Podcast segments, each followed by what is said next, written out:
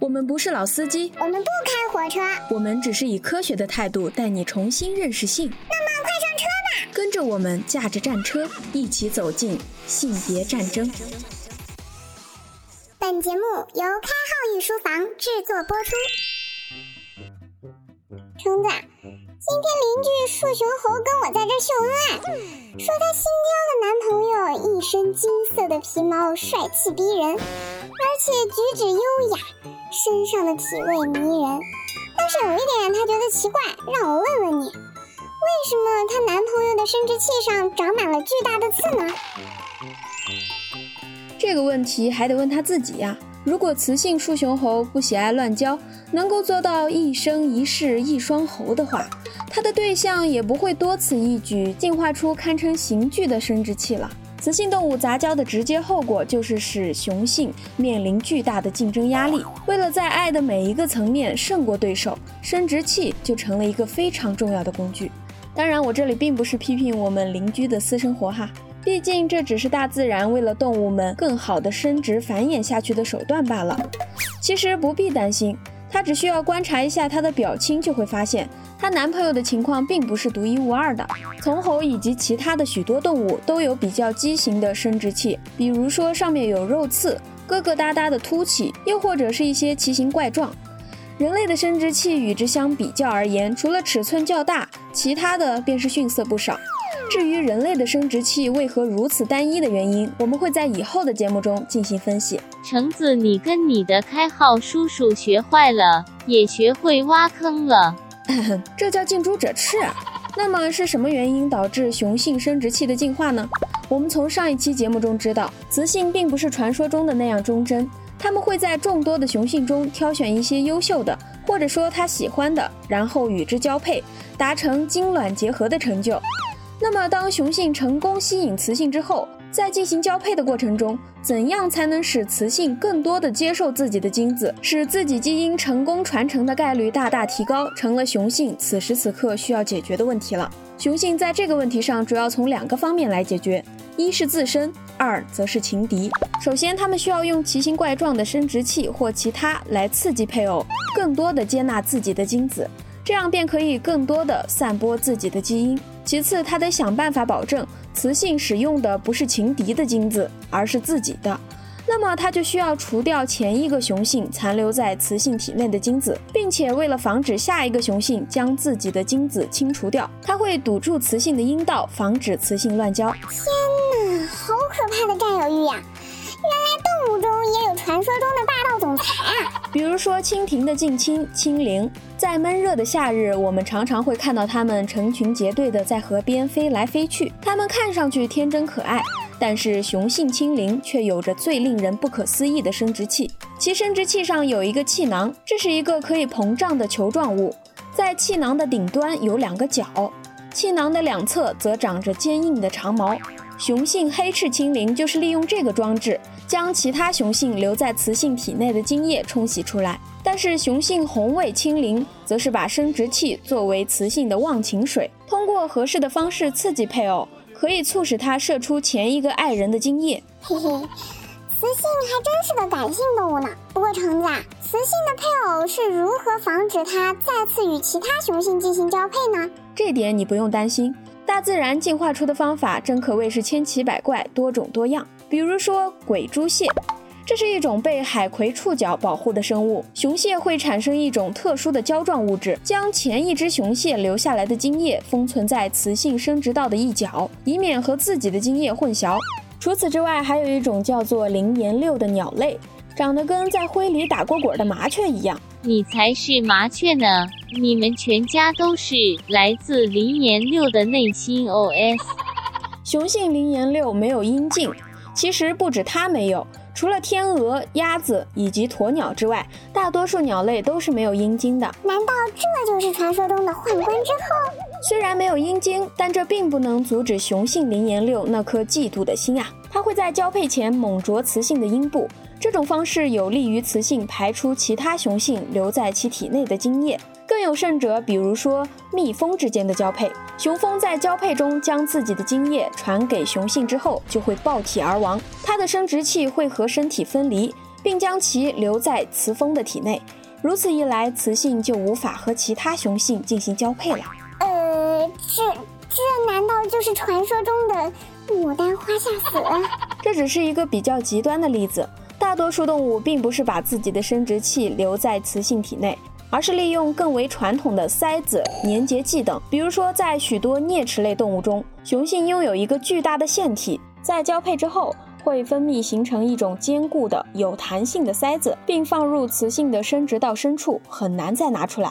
咦，雄性为了使自己的基因得到传承，真是无所不用其极呀！还好人类足够文明，不会这么残忍。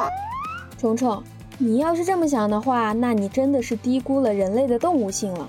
雄蜂这样的做法，其实相当于人类发明的贞操带。关于贞操带的历史追溯，首先被提起的是十一世纪十字军东征时期。有些听官可能会对十字军东征比较敏感。没错。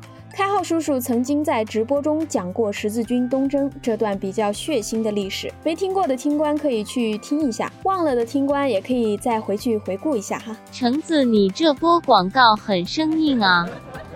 我们继续哈。据说贞操带是东征的战士们发明的，主要目的是为了在他们外出打仗期间，防止妻子不忠，或是防止妻子受到性侵害。第一次东征，三十万士兵结婚或者订婚了。但是最后只有两万士兵回到家乡，剩余二十八万士兵，少数人死于战争，大多数人死于瘟疫。也就是说，有二十八万的女性带着贞操带等不回丈夫。但是这仅仅是据说，因为并没有可靠文字记载的依据。说到文字依据，公元前数百年，荷马在《奥德赛》中描述到，火神赫菲斯塔斯的妻子阿弗罗狄娜与火神的弟弟发生性关系。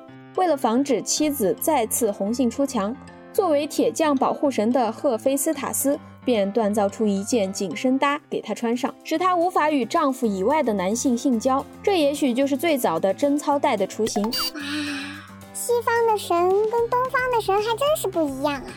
说好的清心寡欲呢？贞操带流行于十四世纪的意大利，因此有个别名叫佛罗伦萨带。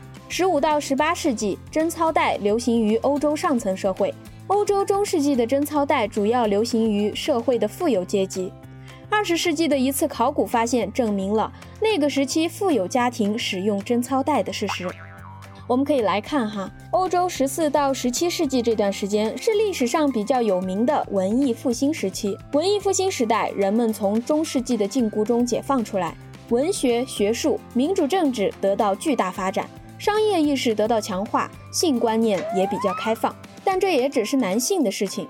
然而，在那个时代的上层女性的观念也在变化，性观念也比以往更加开放。此时，尽管有关于贞操的道德哲学，但是丈夫们认为，比起什么道德原则和对贞操的热烈颂扬，还是钢铁般的贞操带带来的更加实际有用。虽然贞操带有防止性侵害的作用。但是促进贞操带发明的主要还是男权意识。哼，我才不要这样的霸道总裁呢！不过，随着现代文明的发展，人权意识的高涨，贞操在经济发达的地区已经成为了纯粹私人的事情。但是在漫长的年代里，女性为贞操付出的代价是极其惨烈的。详情请参考《女性歌礼》，不知道的听官可以自行百度。这种陈旧的贞操观念也像沉重的锁链。束缚着一代又一代的男性和女性的头脑。如果不从这种没有人性的古老的贞操观念中解放出来，也就无法理解当代逐渐在有限范围内流行的贞操带的真实背景。刚才我们谈论的大都是针对女性的贞操带，其实还有针对男性的贞操带。男性贞操带出现于十九世纪，在英国维多利亚女王时期，在医学界有一种理论强调，手淫是一项非常重大的罪过。认为它会导致失明、疯癫、暴死以及各种令人厌恶的疾病。这种理论对欧美都有影响。由于男性青少年的手淫问题最为显著，所以最先发明的是男性贞操带。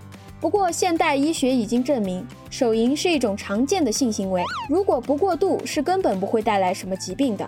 所以这种用于治疗的贞操带渐渐的消失了。现在在西方国家出售的贞操带中，七八成是男性贞操带，而出售给阿拉伯国家和日本的贞操带以女用为主。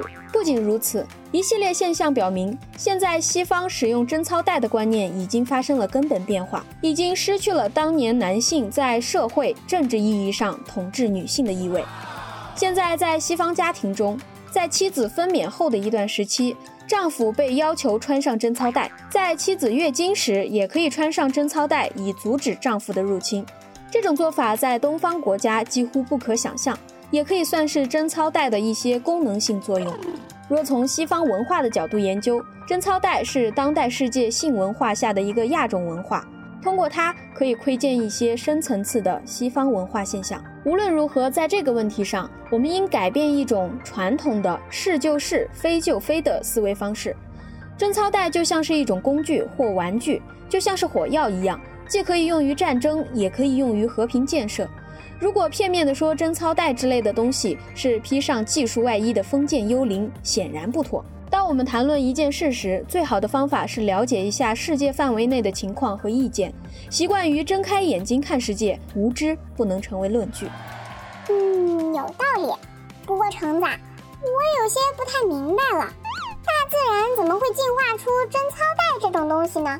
对于一个种族而言，后代的延续不才是最重要的事情吗？后代是哪只雌性或雄性的重要吗？其实我们所说的性别战争，在我看来也可以叫做基因战争。它不是简简单单的繁殖，你可以认为，在一个动物种群中，基因也有种群，某些基因为了防止被灭族，促使了性别战争的爆发。当然，这只是我个人的猜想。在此，我们明确了雌性和雄性在这场战争中各自的任务。雌性主要是要保证后代的数量，而雄性则是要确保自己基因在后代中拥有很大的占有量。简单来说，就是保证雌性产出的后代都是自己亲生的。咦，那么看来，雌性和雄性在这场战争中的利益是冲突的了。雌性为了保证后代的数量，必须和足够多的雄性交配，但是雄性为了让雌性生出自己的孩子。必然是阻止雌性与其他雄性交配的。这场战争看起来是一场恶战呀。虫虫分析的没错，这确实是一场精彩绝伦的战争。雌性在这场战争中也是不遗余力的，为了完成自己的任务而不断进化。只要雄性发展出控制手段，雌性就会拼命发展出抵抗手段。这也是贞操带并不是那么管用的原因。就拿雌性黑松鼠为例。它在和雄性交配过后，就会立刻拔出塞子，有时候甚至会把塞子吃下去。当然，雄性之间也会相互促进进化。一些雄性的阴茎就像是爪子一样，可以将上一个雄性留下来的塞子拿出来。综上所述，我们可以看出来，两性的战斗分为两条战线。一是雌雄两性之间的利益冲突，意味着其中一种性别投入使用的每一种新武器或者行为，都会促使另一种性别发展出对应的武器或者行为。同时，雄性也发展出巧妙处理前一个交配者的遗留物，并为后来的交配者制造麻烦。如果持续观察几代，你就会见证这场激烈的进化战争。好啦，本期节目到这里就结束了，感谢各位听官这十几分钟的陪伴。如果喜欢橙子君和虫虫的话，别忘了留言、点赞、转发哟，让橙子和我看到你们挥舞的双手。好了，我们下期节目再见哟，拜了个拜，嗯嘛。